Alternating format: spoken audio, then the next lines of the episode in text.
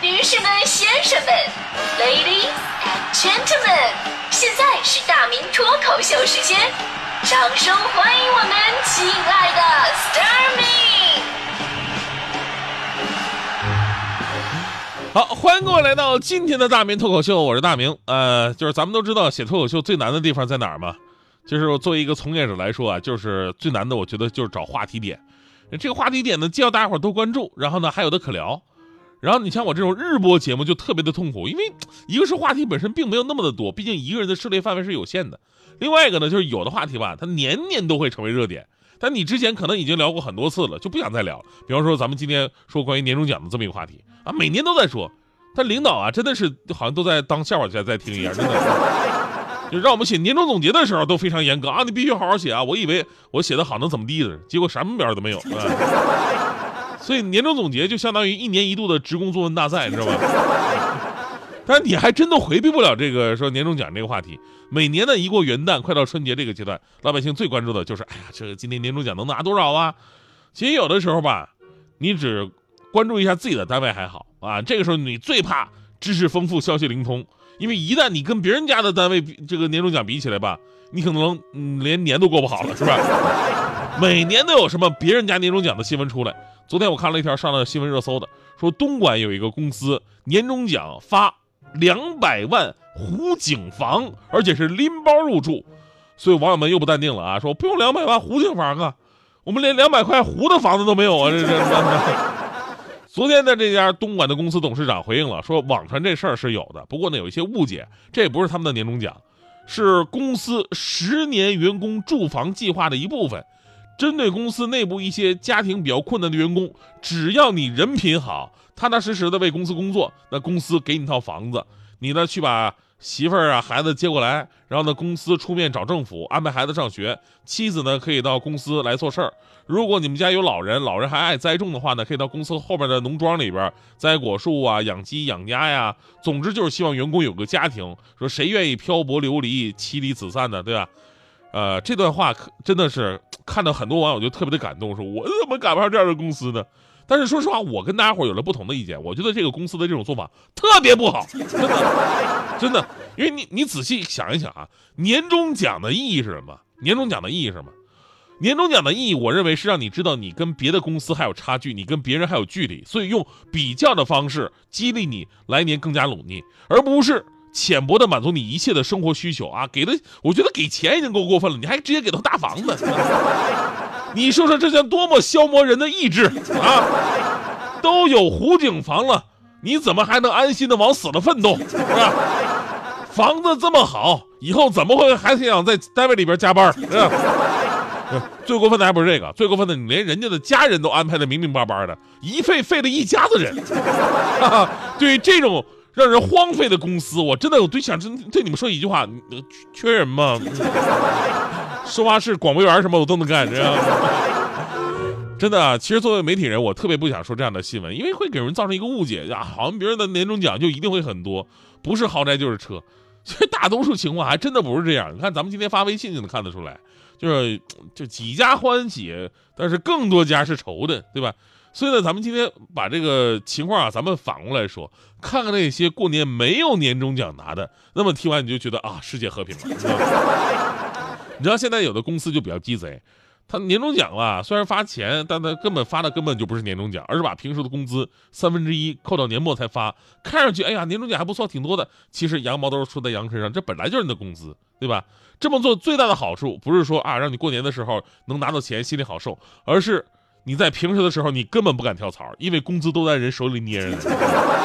更有过分的公司呢，就像咱们刚才说的，最后一笔所谓的年终奖还分两次发，就怕一次性都给你，你立马跳槽。所以呢，年末先给你来一笔，然后下个年末再给你上个年末剩下那一笔。我有一朋友就遇到这样的公司，你知道吗？就最惨的还不是说他不敢跳槽，而是当他拿到了一半年终奖的时候，等下一年再拿另外一半的过程当中，公司黄了。哎呀，这你们听起来是不是开心很多，是吧？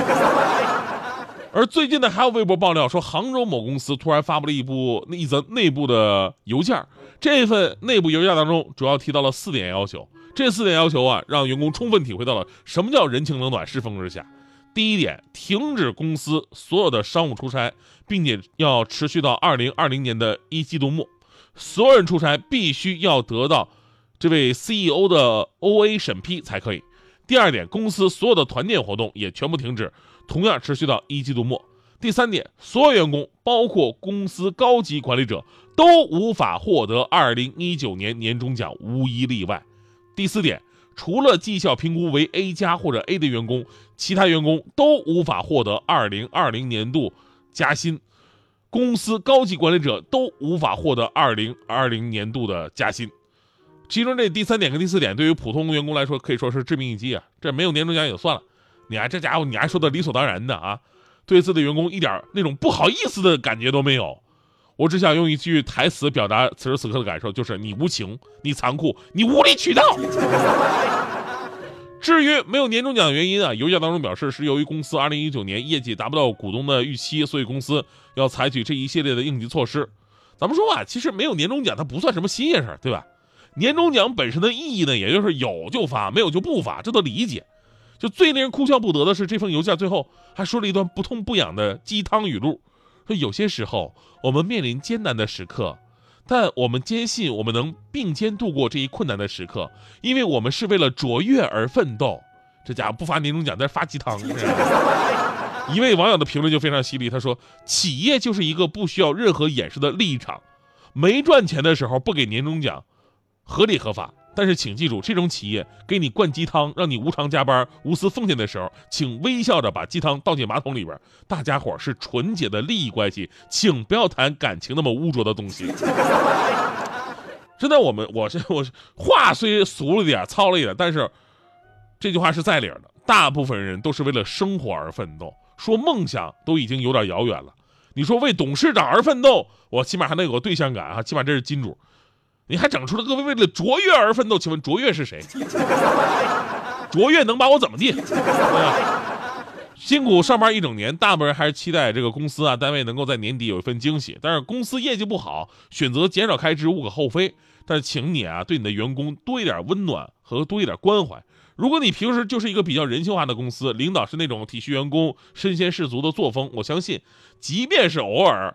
咱们哪几年啊效益不好发不出钱来？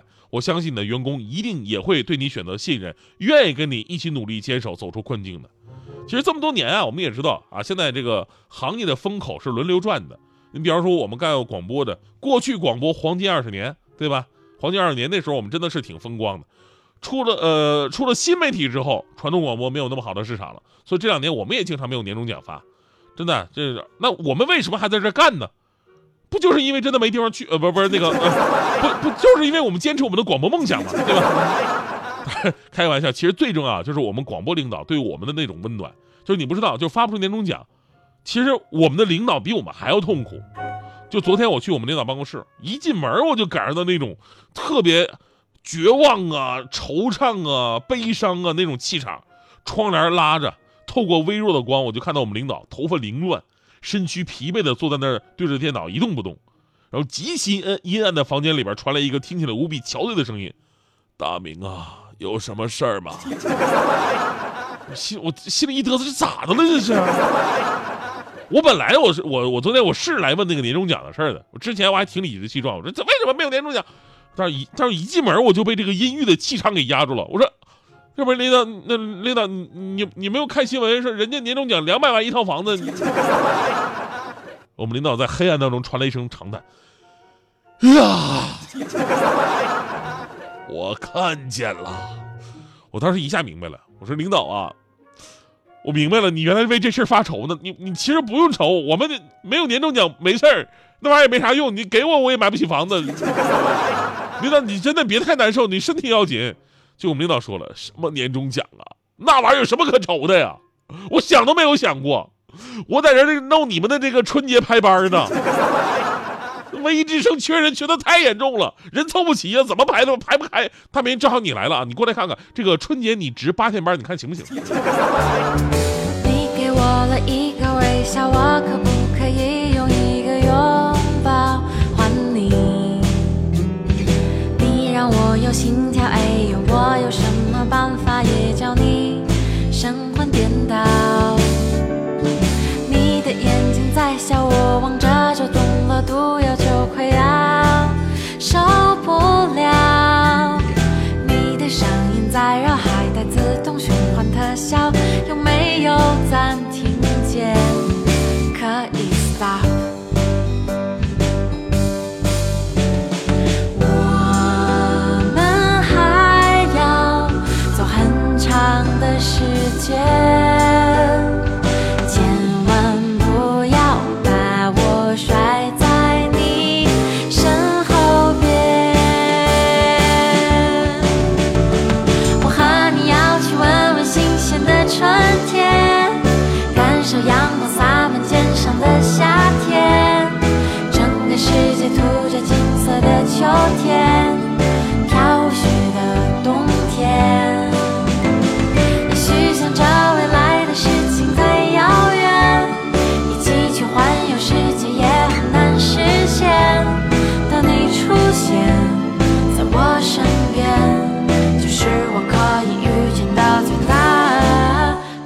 眼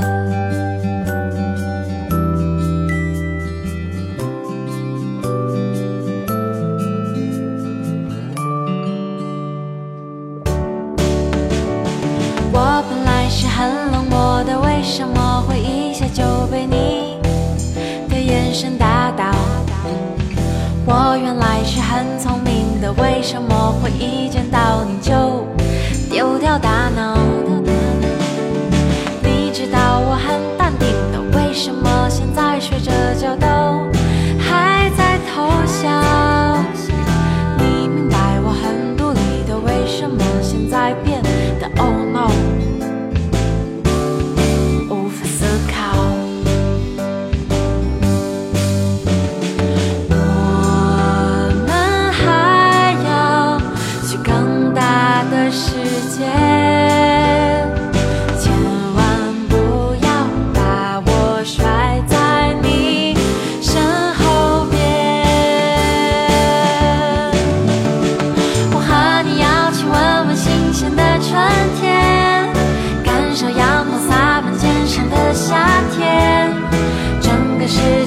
这金色的秋天。